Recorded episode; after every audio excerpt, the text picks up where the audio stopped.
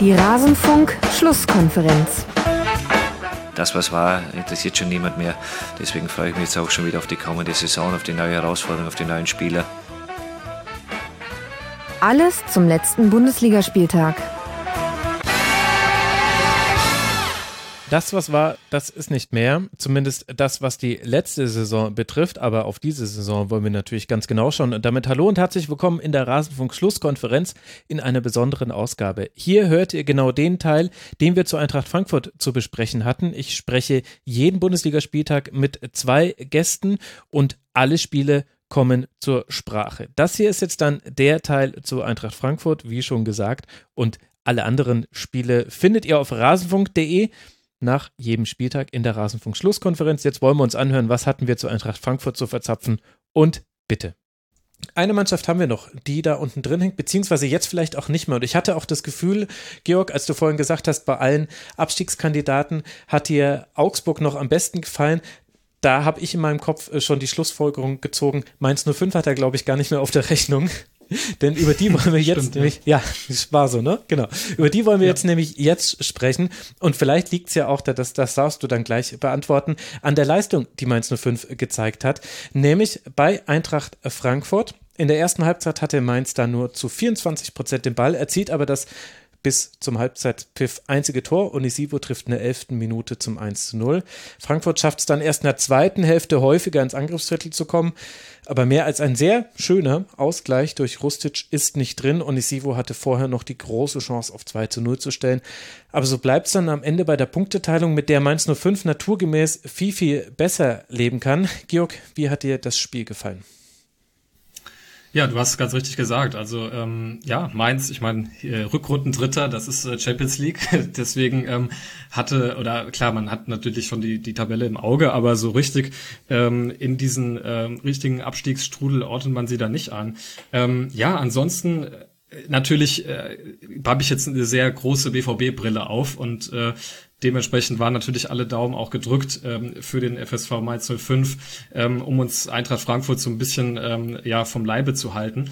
Und ähm, ja, von daher ähm, war das erstmal ein ganz munterer Auftakt dann äh, mit äh, Onisivo, frühes Tor, ähm, Mainz da auch so ein bisschen schneller geschaltet und das war auch so ein bisschen der Eindruck, den ich generell so in den ersten 20 Minuten hatte. Also ähm, natürlich ist auch Frankfurt da zu Chancen gekommen, aber Mainz ist da wirklich selbstbewusst, wie es sich ja auch irgendwie so in Anbetracht der Ergebnisse der letzten Wochen auch gehört, aufgetreten. Mhm. Und ähm, Frankfurt, natürlich, äh, klar, ist es äh, immer noch Eintracht Frankfurt äh, mit äh, hervorragender Qualität, auch immer wieder über den Flügel ähm, gefährlich geworden, natürlich auch immer über die, oder nicht immer, aber oft über die Kostic-Seite. Ähm, da gab es dann immer mal wieder auch Situationen, wo auch Frankfurt da gut ins Spiel gekommen ist. Ähm, ja, aber ansonsten äh, hat mir das wirklich von Mainzer Seite äh, sehr gut gefallen. Und natürlich kippt das Spiel dann so ein bisschen ähm, in der zweiten Halbzeit. Ähm, da äh, schnürt Frankfurt, glaube ich, dann Mainz immer weiter äh, ein, wenngleich sie es auch immer mal wieder geschafft hatten, ähm, Frankfurt dann auch ein bisschen weiter vom Tor weg zu verteidigen, um eben, glaube ich, das zu verhindern. Aber genau, also spätestens dann so in den letzten ja, 10, 15 Minuten ähm, spielt sich das dann wirklich nur noch alles vor dem ähm, Mainzer ähm, Tor ab, wobei dann ja dieser eine Konter dann noch läuft, ähm, wo, ähm, wer war das? Onisivo war ähm, das. Onisivo, genau, ja. Ein Konter, wo man das auch einfach äh, vielleicht noch zumachen hätte können. Ähm, da rettet Trapp dann ganz gut, aber ja, am Ende dann so ein bisschen ärgerlich, beziehungsweise, ja, wir müssen wahrscheinlich mal über dieses, über dieses 1-1 sprechen, äh, weil ich das äh, so, also ich habe ich hab mal kurz davor, mich mal selber auf den Boden zu legen, um einfach mal so zu schauen, wie viel Kraft man so aus so einem Bein äh, entwickeln kann, wenn man so halb äh, auf dem Boden liegt. Und äh, dann war ich doch beeindruckt, glaube ich, was, was, äh, was da gemacht wurde. Also ich weiß nicht, wie ihr das gesehen habt. Also ich kann da nichts Negatives äh, zu sagen. Als Sofa-Fußballer darf ich da auch gar nichts Negatives zu sagen, weil das äh, jenseits, also ich kann sowieso nichts, was da, was ich mir angucke. Aber das äh, war natürlich irre, vor allem, weil er es genauso wollte. Er wollte diesen Ball in den Winkel lupfen, über Zentner hinweg, hat es im Liegen geschafft. Das war ein sehr, sehr schöner Treffer. Max, du bist der abgebrühte Trainer mit der Elite-Jugend und B-Lizenz. Du hast sowas schon 13.000 Mal in deiner Karriere gesehen. Nee, so in der Art tatsächlich noch nicht, einfach weil die Situation auch nicht ganz so häufig vorkommt und vermutlich macht er den, wenn er den zehnmal so probiert, auch nur ein bis zweimal genauso rein. Also es war schon ähm, unabhängig von der technischen Ausführung auch einfach sehr, sehr handlungsschnell da so zu reagieren und erinnert mich so ein bisschen an das Tor von Joshua Kimmich bei Bayern, der im Fallen, nicht mhm. im Liegen, ja auch mal ja, äh, einen Ball ähnlich reinge rein ins Tor befördert hat. Also von daher ähm, ja eine gute Aktion auf jeden Fall. Am Ende auch verdient für für die Eintracht, dass sie da eben dann noch den Ausgleich machen, weil wie äh, Georg das schon gesagt hatte, sie haben die da wirklich eingeschnürt und haben dann äh, Flanken gebracht, Hereingaben gebracht, haben, wie ich vorhin schon mal angesprochen hatte, bei Eintracht Frankfurt, haben dann einfach auch die, die Box immer wieder gut besetzt. Da sind so ja. viele Frankfurter Spieler einfach im Strafraum und vorm Strafraum, dass dann am Ende der Ball eben auch im Liegen am Ende zu einem Frankfurter fällt. Und ja, dann war das 1 zu 1 folgerichtig und nichtsdestotrotz kann man, denke ich, mitnehmen bei Mainz, dass sie Identität hatte ich ja auch schon zweimal angesprochen. Einmal bei Werder, wo ich nicht so die Identität sehe und einmal bei Augsburg, die jetzt wieder zurückkommt. Bei Mainz hat Bo Svensson das auf jeden Fall geschafft. Also relativ ähnlich von, von der Ausrichtung her jedes Spiel und trotzdem auch irgendwo immer einen Matchplan zu erkennen. Also mit den drei Stürmern, die dann eben auch versucht haben, Frankfurts Dreierkette zu pressen zu dritt. Und nicht nur das, dann eben auch mit drei Spielern umzuschalten. Und das ist eben auch für Frankfurt extrem unangenehm zu verteidigen, wenn man den Ball dann im Mittelfeld verliert. Und da hatte Mainz eben auch über die Zweikämpfe, die sie sehr gut führen, mit einem guten Timing, mit einer guten Vehemenz, da gewinnen sie dann die Bälle und dann laufen sie halt auch mal drei gegen drei auf das Frankfurter Tor zu und das ist dann eben auch extrem unangenehm zu verteidigen. Von daher meiner Meinung nach einfach auch eine sehr, sehr starke Leistung diese Saison von Bo Svensson, der mhm. auf den Kader angepasst einfach eine sehr gute Spielweise für Mainz gefunden hat. Und sie sind damit zwar nicht Rückrunden Dritter geworden, das war die Blitztabelle zur Führung, aber Ritrunden Sechster, Rückrunden Sechster sind sie aktuell. 29 ihrer 36 Punkte hat Mainz 05 in der Rückrunde geholt. Ich hatte auch den Eindruck, dass neben dem Pressing 3 gegen 3, was man ja auch schon häufiger gesehen hat bei Mainz, auch so ein bisschen der Plan war, die Seite von Kostic zu attackieren. Also fast hatte ich so ein bisschen Werder Bremen Vibes, also jetzt im Sinne von das Spiel von Werder damals gegen Eintracht Frankfurt. Die Älteren unter euch werden werden sich noch erinnern, liebe Hörerinnen und Hörer. Das war, ich glaube, sogar der letzte Sieg von Werder Bremen. Da war das auch so, dass man ganz gezielt die Bälle immer in diesen Raum gechippt hat, weil eben Kostic logischerweise der, derjenige ist, der sehr schnell den Vorwärtsgang einschaltet und man da dann freie Fläche hat, die man bespielen kann. In der ersten Halbzeit hatte ich noch das Gefühl, ah, okay, das ist auch der Plan von Mainz 05, hat auch zwei, dreimal ganz gut funktioniert. Aber wie ist es denn dann zu erklären aus der Sicht beider Teams, dass sich das in der zweiten Halbzeit so dreht? Georg, was war dein Eindruck? Also hätte Eintracht Frankfurt dieses Einschnüren auch schon in der ersten Halbzeit mit einer anderen Herangehensweise ans Spiel hinbekommen? Hatte das deiner Meinung nach mit dem Spielverlauf und vielleicht auch so Themen wie Kraft zu tun? Wo würdest du da ansetzen?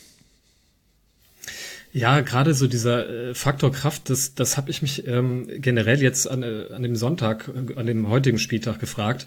Ähm, ich war nämlich, äh, bin aufmerksam geworden auf das, was auch Sascha Mölders gesagt hatte. Ähm, der meinte nämlich, ähm, man würde das als Außenstehender, also wir sozusagen, die Nichtspieler, äh, man würde das unterschätzen, was so Temperaturumschwung machen könnte, wenn du dann halt irgendwie die ganze Woche ähm, ja, trainiert und äh, gelebt hast sozusagen mit äh, ganz äh, eher, eher kühlen Temperaturen. Im Fall von Sascha ist, Mölders mehr gelebt als trainiert. Ja, Sorry. der hat ja auch auf seinem T-Shirt, äh, genau. das, das fand ich ein bisschen bizarr.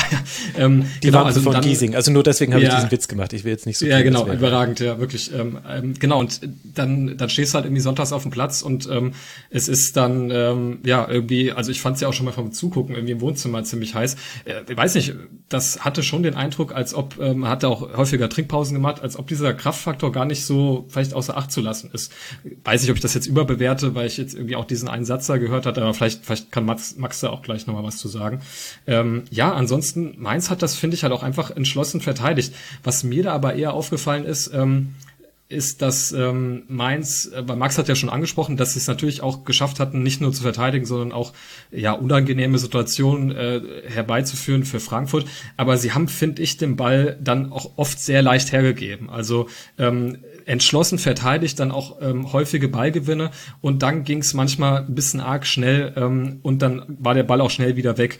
Ähm, das war in der ersten Halbzeit noch nicht so gravierend, glaube ich, wie in der zweiten und das hat, glaube ich, auch in der zweiten äh, Halbzeit dazu geführt, dass man dann auch immer tiefer eingeschnürt wurde, ähm, weil man dann irgendwie den gar nicht mehr so richtig weggekriegt hat, äh, beziehungsweise dann halt irgendwie dann einfach nur ja ziemlich uninspiriert dann einfach weg weggeschlagen hat. Ähm, ja, von daher wahrscheinlich kann Max da bestimmt taktisch hat er bestimmt viel mehr erkannt als ich, was so diese erste Halbzeit angeht. Ja, ich kann vielleicht noch mal so ein bisschen Bezug nehmen auf die Kraftfrage, auch wenn ich da glaube ich dann tatsächlich Benedikt Hövedes widerspreche, der nach dem Spiel noch in der Berichterstattung äh, gesagt hatte, dass es gerade für Frankfurt unangenehm war mit der Hitze. Ich sag, für Mainz war es im Endeffekt vielleicht sogar der Grund, warum sie dann eingeschnürt worden sind gegen Ende, weil es natürlich gegen den Ball immer viel mehr Meter sind, die man machen muss und auch viel, viel anstrengender. Mit Ball bist du in der Regel positioniert, passt deine Position an, mhm. wo der Ball ist und du hast wenig direkte Duelle, es sei denn, du hast selber den Ball. Gegen den Ball läufst du eben extrem viel hinterher. Und je länger die Ballbesitzphasen beim Gegner werden, desto weniger sauber wird auch das Konterspiel, weil du halt nicht mehr aus deiner Position heraus konterst. Das heißt, wenn du als Stürmer beispielsweise den Rückweg machen musst, weil du eben deinen deinen ähm, Mittelfeldspieler unterstützen musst, dann bist du eben schon mal wieder 10, 15 Meter weiter weg vom gegnerischen Tor für den Konter. Und dann sind es natürlich auch Sprints, die du in die Tiefe machen musst im Umschaltspiel nach vorne, die Mainz in der ersten Halbzeit einfach noch gepackt hat mit einer Intensität, die in der zweiten Halbzeit einfach nicht mehr aufrecht zu erhalten war. Und das war, glaube ich, auch so ein Aspekt, dass Mainz dann kaum Entlastung hatte. Und wenn ich mir die Ballbesitzwerte angucke und sehe, dass äh, Mainz, glaube ich, bei 66, äh, bei 26,6 Prozent liegt, also im Grunde nur ein Viertel des Ballbesitzes hatte, dann sind das schon extreme Werte. Und da mussten sie schon extrem viel hinterherlaufen einfach. Ja, da gab es auch einen Konter, das war so ein 3 gegen 3 Konter, der wurde sehr äh, unsauber ausgespielt. Und da hatte ich auch so das Gefühl, ja gut, das war einfach ein Problem, dass da alle drei tief in der eigenen Hälfte starten mussten für diesen Konter. Und dann wird es eben einfach schwieriger auszuführen. Aus Frankfurter Sicht wirst du natürlich wahnsinnig, Max, wenn du diese erste Halbzeit siehst und wenn du auch siehst, dass Adi Hütter nicht äh, früh reagiert, also er musste Rode äh, rausnehmen und hat für ihn dann Rustic gebracht, aber ansonsten hat er erst in der 64. Minute dann mit Ilsanker und Chandler nochmal neue Akzente gesetzt und in der 65. Minute dann mit Younes auch mal spielerisch Akzente gebracht. Wie kann man denn das erklären? Also Fans sind da immer schnell dabei, auf psychologische und emotionale Aspekte zu gehen. So ganz kann man sich von dem auch nicht frei machen, weil man ja gesehen hat, es ging auch anders. Und warum ging es dann in der ersten Halbzeit nicht? Gab es deiner Meinung nach dafür auch taktische Gründe, dass es die Eintracht in der ersten Halbzeit fast gar nicht hinbekommen hat? Also erst so gegen Ende der ersten Halbzeit gab es, glaube ich, die ersten Chancen von besserer Qualität für Eintracht Frankfurt. Tatsächlich sehe ich das auch in Verbindung mit dem Kraftfaktor. Also gerade wenn du eben ein relativ ruhiges Ballbesitzspiel aufziehst, was ja in dem Fall bei Frankfurt auch äh, wirklich der Fall war, dass sie eben auch relativ viel den Ball haben laufen lassen, dann ist es so, dass eben sich Räume eröffnen, wenn der Gegner eben nicht mehr die Meter machen kann gegen den Ball, wenn er nicht mehr den einen entscheidenden Meter geht, um dann am Ende den Deckungsschatten zu haben, um das Spiel in die Tiefe zu verhindern. Und da öffnen sich einfach viel, viel mehr Räume gegen Ende der Partie. Mhm. Auf der anderen Seite ist Mainz natürlich jetzt auch ein Team, gerade unter Bo Svensson aktuell, die auch nicht super viel zulassen. Also da kann man von Frankfurt jetzt auch nicht er äh, erwarten, dass sie sich sechs, sieben, hundertprozentige Chancen über 90 Minuten hinweg rausspielen.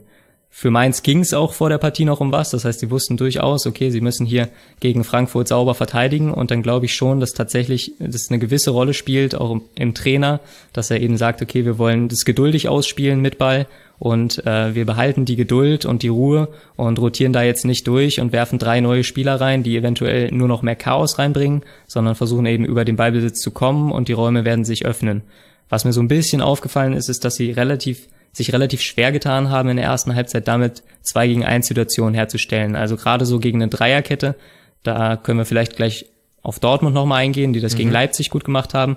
Da kannst du es eigentlich recht gut hinbekommen, gegen so einen Halbverteidiger, Innenverteidiger der Dreierkette eine 2 gegen 1 Situation herzustellen mit einem Stürmer und mit einem Zehner beispielsweise.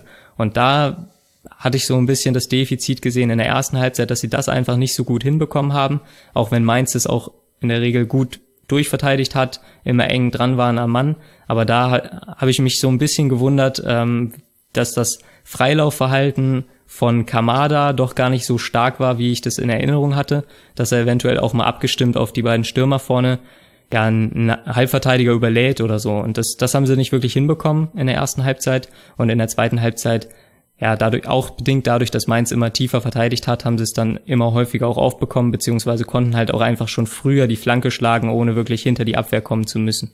Hm. Ich habe ehrlicherweise, ich meine, das ist immer so schwierig, äh, Ausstellungs, äh, äh, Aufstellung zu problematisieren, weil das sehr viel Rückschau ist. Also im Nachhinein weiß, weiß es ja jeder besser und man deutet dann auch mal mit Fingern auf Spielern, was jetzt vielleicht sich auch nicht immer geziemt. Aber unter dem Aspekt, was du gesagt hast, unter dem Aspekt, dass, dass man es vielleicht geduldig ausspielen wollte und in der Tat muss man ja sagen, das Wechselverhalten von Adi Hütter deutet darauf hin, dass er sehr lange mit dem Spielverlauf noch eigentlich konform war. Er hat nicht früh eingegriffen. Also ein Trainer hat ja die Möglichkeit einzugreifen. Adi Hütter ist jetzt auch nicht derjenige, der früh wechselt, aber das schien ja doch durchaus noch für ihn in Ordnung zu sein. Aber da habe ich ehrlich gesagt nicht so ganz verstanden, dass Jovic neben Silva gespielt hat, dass in der, in der zweiten Halbzeit, als man dann den tiefen Ballbesitz hatte, als dann Flanke um Flanke in den Strafraum segelte, also 36 waren es, allein 16 von Kostic, sechs kamen an übrigens davon. Da hat gerade Hack, ich glaube, Hack hat, glaube ich, 15 Clearances mit dem äh, Kopf gehabt. Nee, 11 waren es, aber trotzdem ordentlicher Wert da macht es natürlich, ergibt das sehr viel Sinn, mit Jovic noch einen zweiten Spieler zu haben, einen, der auch noch Kopfballstärker ist als Silva. Aber ehrlicherweise in der ersten Halbzeit habe ich es nicht so ganz verstanden. Oder es ist etwas ganz fürchterlich schief gegangen am Matchplan, dass man es nicht sehen konnte, weil Eintracht Frankfurt ist kaum in den Strafraum gekommen. Im Ballbesitz hat man sehr oft dann immer dann, wenn es gerade interessant wurde, hat man den Ball verloren, weil da auch Mainz 05 die Zweikämpfe sehr gut geführt hat. Ich fand, die haben das ähnlich gut gemacht wie gegen Bayern, wo sie es ja auch sehr, sehr gut geschafft haben, dass Bayern auch wahnsinnig viel den Ball hatte, aber halt in nur total uninteressanten Räumen, nämlich auf dem Flügel und irgendwie in der eigenen letzten Kette. Also ehrlich gesagt, also das hat mich ja jetzt nicht überrascht, weil so hat man Eintracht Frankfurt schon mal gesehen, in der Hinrunde nämlich. Aber dafür, dass es ja auch für die Eintracht um was ging, für die geht es um die Champions League und Borussia Dortmund ist vorbeigezogen. Darüber werden wir gleich noch sprechen, über den BVB. Da war ich schon, also da kann ich jeden Eintracht Frankfurt-Fan verstehen, der da enttäuscht war, muss ich sagen. Denn selbst wenn der Plan war, es geduldig auszuspielen, musst du ja dann damit rechnen, dass der schief geht, weil Mainz 05 auch gerade in einer unglaublich guten Verfassung ist. Neuntes Spiel in Folge ungeschlagen. Und dann aber so wenig zu kreieren, das hat mich verwundert, ehrlich gesagt. Ich hatte das so auch ähm, so in meiner Eintracht Frankfurt Twitter-Bubble äh, bei dem Leverkusen-Spiel mitbekommen. Ich glaube, da haben sich auch ganz viele Leute tierisch aufgeregt, dass äh, Hütter da, glaube ich, auch sogar noch später, glaube ich, erst gewechselt hat, mhm. ähm, wo man sich ja dann schon fragt, ne? also da steht's dann äh, wahrscheinlich, ich glaube, da stand es dann 3-0, ich glaube, das 1-3 fällt später. Ähm, ja, ne? also ähm, das hat ja schon irgendwie so ein bisschen äh, Lucien Favre-Züge, äh, Geduld, Geduld, Geduld und ähm, ja, irgendwie ein bisschen, bisschen merkwürdig, dass man da äh, nicht so eingreift, aber vielleicht, äh, ja, wie du sagst, hat man da irgendwie noch was gesehen oder was äh, versucht zu probieren, was, was wir vielleicht da nicht gesehen haben. Das kann so sein. Geduld, Geduld, Geduld. Und Lucien Favre 2 zu 0 stand lange gegen Leverkusen, dann 4 2 zu 1 und direkt danach das 3 zu 1 für Leverkusen. Das war die Abfolge. Für die Eintracht, die einen Punkt Rückstand hat auf Borussia Dortmund, die sich jetzt vorbeigeschoben haben auf den Champions League Platz. Für die Eintracht geht's weiter mit zwei Spielen gegen Schalke 04 auf Schalke und dann zu Hause gegen den SC Freiburg. Noch ist alles möglich und für Mainz 05 geht es folgendermaßen weiter gegen Borussia Dortmund zu Hause, nachdem die das DFB-Pokalfinale gespielt haben werden und dann beim VfL Wolfsburg. Mainz 05 mit 36 Punkten, fünf Punkte vor dem Relegationsplatz. Das heißt, direkt absteigen kann man nicht mehr, weil da sind es schon sieben Punkte und wir wissen ja alle, liebe Hörerinnen und Hörer, bis auf Hertha und Schalke sind nur noch sechs Punkte zu vergeben für alle Mannschaften. Die haben noch die Möglichkeit, neun jeweils zu holen. Also vor allem härter, seien wir realistisch. Also direkt absteigen kann Mainz nicht mehr. Und auch mit dem Relegationsplatz sieht es sehr gut aus. Fünf Punkte Vorsprung sind es da. Das heißt, selbst sollten alle Mannschaften hinten drin gewinnen, dann würde ein weiteres Pünktchen reichen, um sich vermeintlich oder auch dann doch sicher abzusichern für die Mainzer vor dem Abstieg. Deshalb weil die Mainzer dann auch so das Ende der Abstiegszone markieren können wir jetzt einen Sprung machen in der Tabelle und ich würde jetzt gerne in das Thema Champions League hineinspringen. Eintracht Frankfurt ist auf Tabellenplatz 5 zurückgerutscht, weil Borussia Dortmund sein Spiel und damit endet unser Teil zu Eintracht Frankfurt aus der dieswöchigen Rasenfunk-Schlusskonferenz. Wenn euch auch die anderen Spiele interessieren oder der Schwerpunkt, den wir reihum auf jeden Verein einmal legen in der Bundesliga-Saison, nein, sogar häufiger als einmal, dann könnt ihr gerne auf rasenfunk.de mal in die aktuellste Schlusskonferenz reinhören. Es gibt außerdem noch das zeitlose Tribünengespräch und immer wieder Kurzpässe im Rasenfunk findet also jeder etwas, der sich für Fußball interessiert und der Lust auf das Medium Podcast hat. Ich danke für eure Aufmerksamkeit, würde mich freuen, wenn ihr auch an anderer Stelle mal reinhört. Bis bald mal wieder hier im Rasenfunk. Macht's gut. Ciao.